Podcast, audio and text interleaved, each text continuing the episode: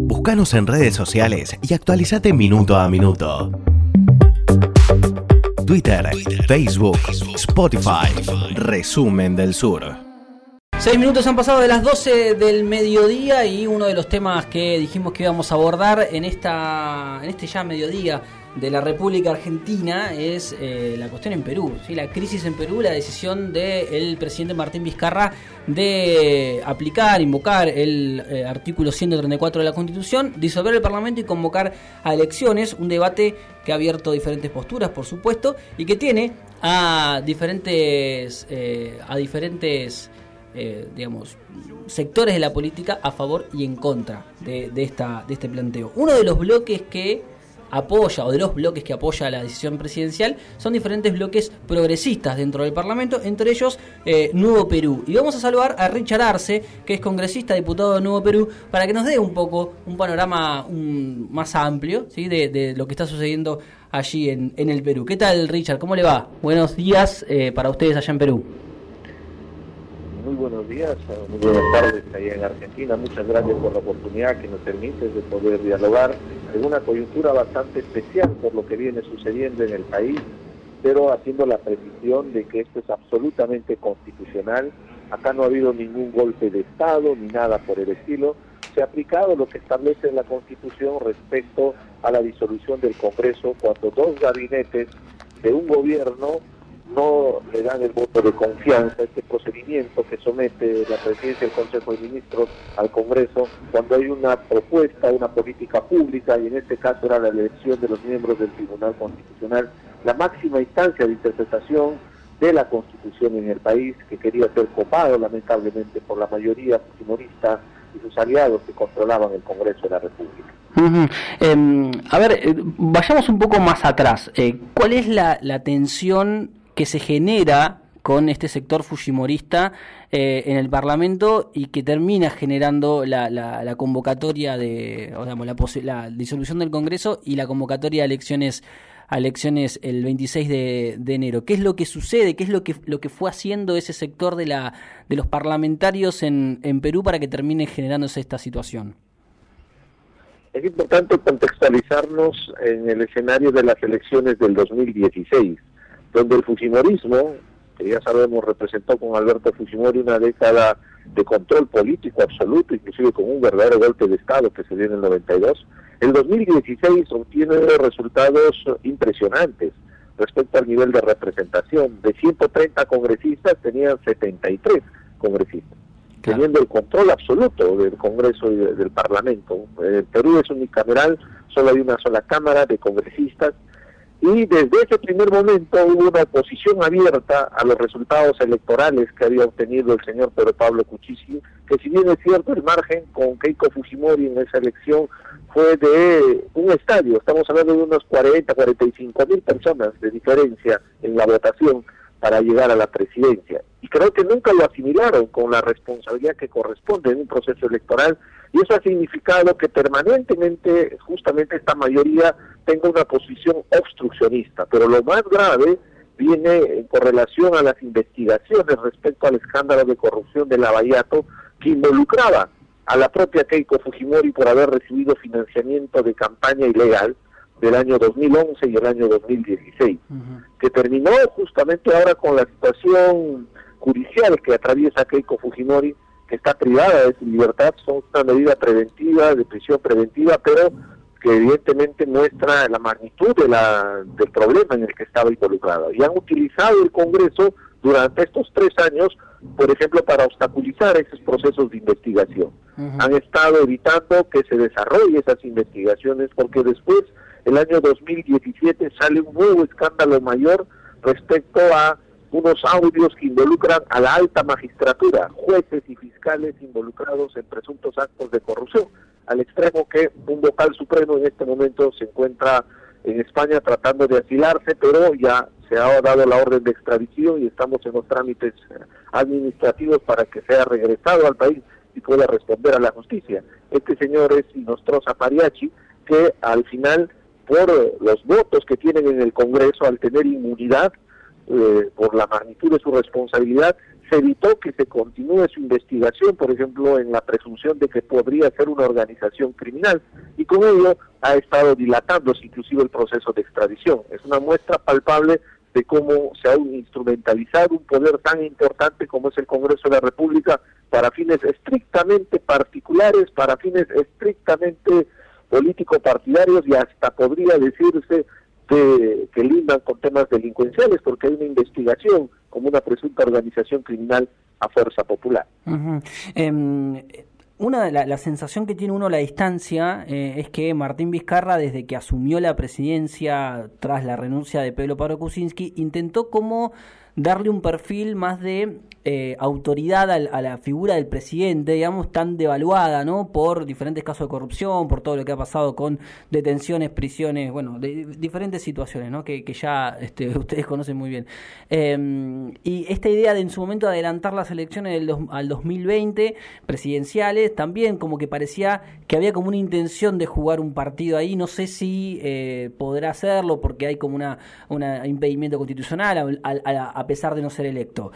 ¿Hay una intención de Vizcarra de eh, tratar de, encabezar tal vez un nuevo proceso en Perú que lo pueda tener a él como, como figura o, no? ¿Cuáles son los objetivos eh, para Nuevo Perú que está teniendo el presidente, el presidente Vizcarra? Sí, te hago la precisión, nosotros somos la banca del Nuevo Perú, somos un partido político sí, sí. Que de posición progresista, de izquierda, que es antagónico a la posición que mantiene el presidente Vizcarra pero en el punto de coincidencia ha sido en la lucha contra la corrupción y sobre todo para enfrentar esta captura de un poder tan importante como el Congreso de la República para fines estrictamente subrepticios que ya se vienen demostrando con todas las investigaciones que te he demostrado.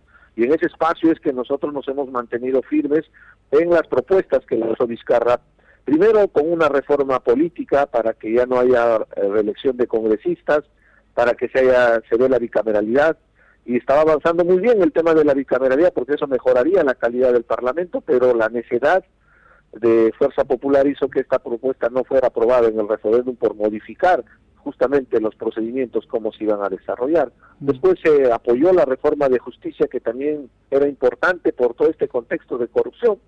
Y la última propuesta fue el adelanto de las elecciones que lo anunció el 28 de julio y que el proyecto legislativo de reforma constitucional, que es una atribución del Congreso de la República para que lo pueda aprobar, simplemente fue archivado. Y creo que fue la gota que derramó el vaso, porque evidentemente después de esta situación no había otra salida que el Congreso tenía que cerrarse.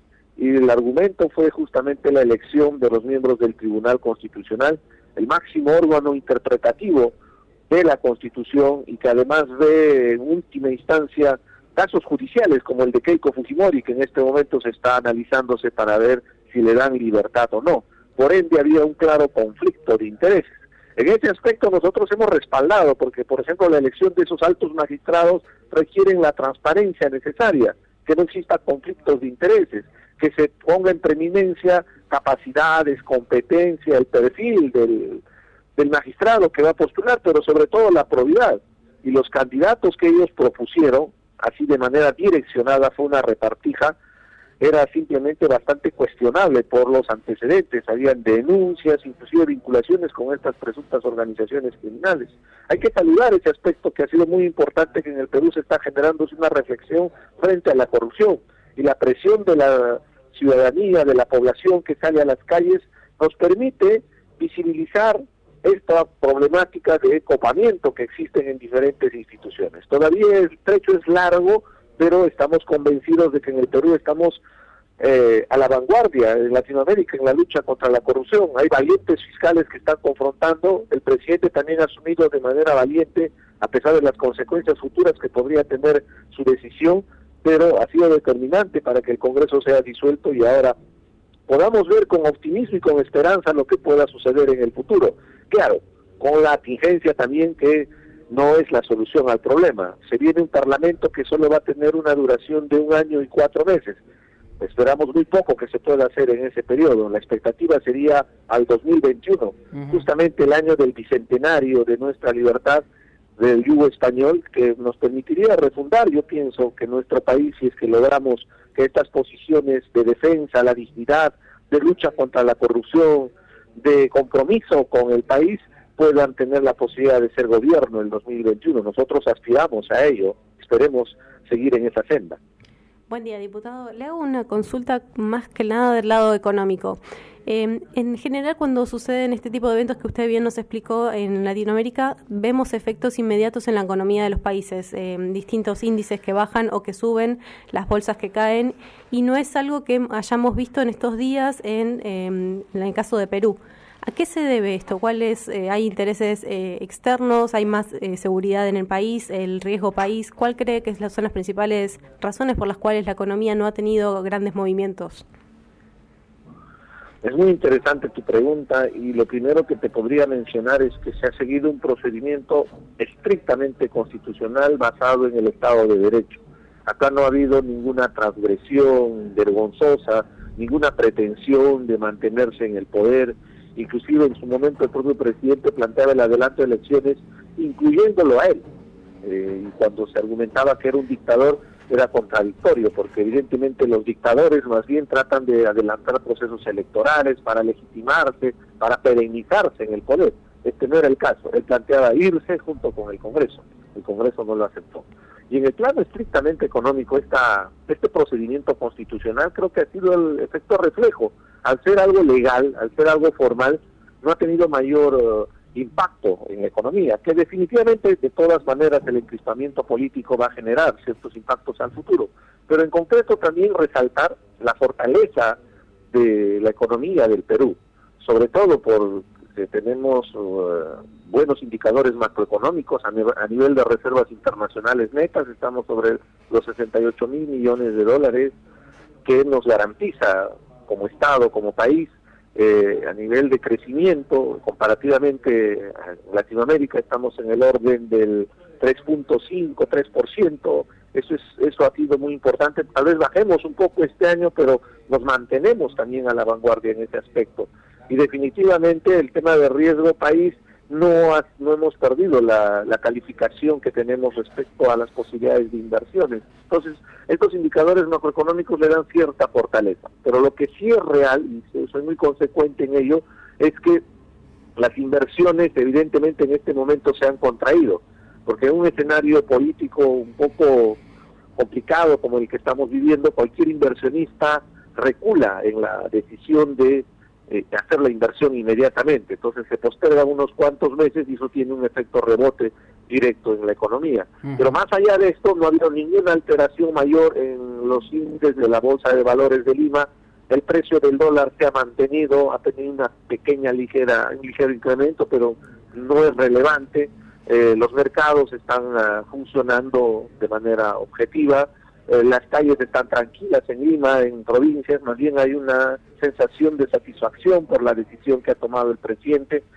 Eso nos motiva y vemos con mucho optimismo. Ahora, yo también quiero ser muy transparente en ese aspecto. Yo soy de izquierda, creo en otro modelo económico, pero también soy consciente que eh, ha permitido desarrollar nuestra economía esta responsabilidad que han tenido de alguna manera en el manejo económico del país más allá de la crítica abierta al modelo económico, creemos que el, ha estado generando cierta estabilidad al país, ha generado divisas.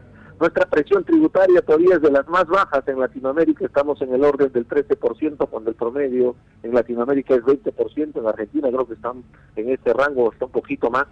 Entonces nos falta recuperar el tema de capacidad de recaudación fiscal, ver las exoneraciones fiscales, pero en, en general yo pienso que eh, hemos avanzado y nuestra economía se ha fortalecido y eso ha permitido soportar, con, contener esta situación de el encristamiento político que se ha generado. Más allá, te repito, es muy importante de mi posición respecto a otro modelo de desarrollo económico. También reconozco que en este aspecto se ha fortalecido el país. La última que, le hago, diputado, em, eh, teniendo en cuenta que bueno usted es de Nuevo Perú, que representa ideas más progresistas de izquierda, la pregunta justamente es esa, ¿cómo, mm, ¿qué posibilidad se le abre a Nuevo Perú? ¿Cuáles son las pretensiones, los, los, los objetivos que tiene Nuevo Perú en, un nuevo, eh, en una nueva convocatoria eh, electoral?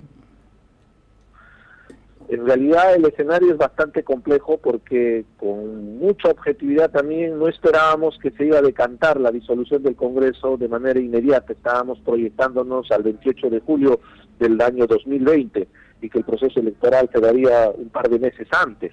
Ahora, esta decisión acelera los procesos, se ha convocado para elecciones congresales solo del Parlamento para el próximo 26 de enero, ya el padrón electoral está cerrado, por ende nosotros ya no podríamos participar, porque el Nuevo Perú sí es un partido político organizado a nivel del país, mm. pero por estos artilugios que han generado algunos partidos para copar las instituciones electorales, nos han, no nos han permitido lograr nuestra inscripción formal para participar en elecciones. Entonces, como alternativa para participar en esta elección congresal, estamos viendo una alianza electoral, ¿no? Pero de todas maneras es una dificultad que nos limita a participar.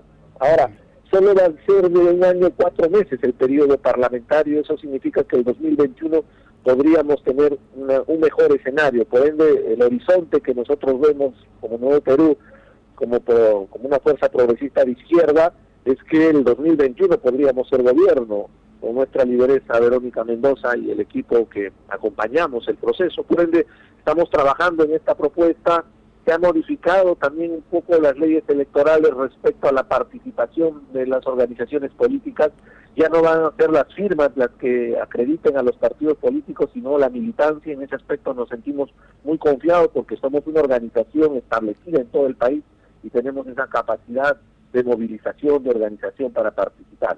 Ahora bien, lo que nosotros proponemos es justamente un cambio de modelo económico que pueda fortalecer lo bien que se ha avanzado y corregir lo mal que ha significado a nivel de redistribución, sobre todo en el tema de la explotación de nuestros recursos naturales, porque en eso se basa la economía del Perú. Nosotros creemos que es posible darle un valor agregado, nosotros estamos convencidos que podemos tener una mayor participación en, esa, en la explotación de esos recursos naturales como Estado, evidentemente respetando la inversión privada, que es importante para activar, para que pueda desarrollar la economía, pero con un Estado regulador que permita garantizar altos estándares ambientales, respeto a los derechos de las comunidades, que se paguen los impuestos como corresponde, respeto a derechos laborales, sobre todo que permita viabilizar que nuestros recursos sean nuestra oportunidad de desarrollo en Latinoamérica, en el mundo. Nosotros tenemos esa perspectiva y evidentemente estamos en la construcción de ese proyecto del Nuevo Perú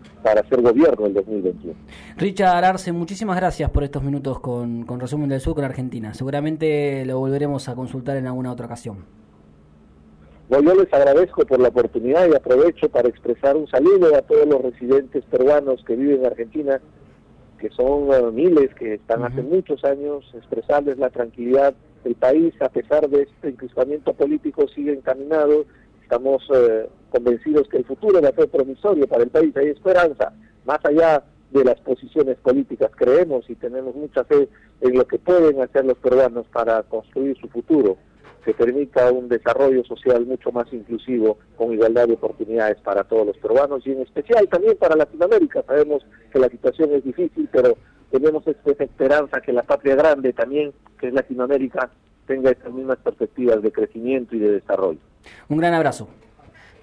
Un gusto. Richard Arce es congresista del Nuevo Perú, ¿sí? bloque que apoya la decisión de Martín Vizcarra de disolver el Congreso.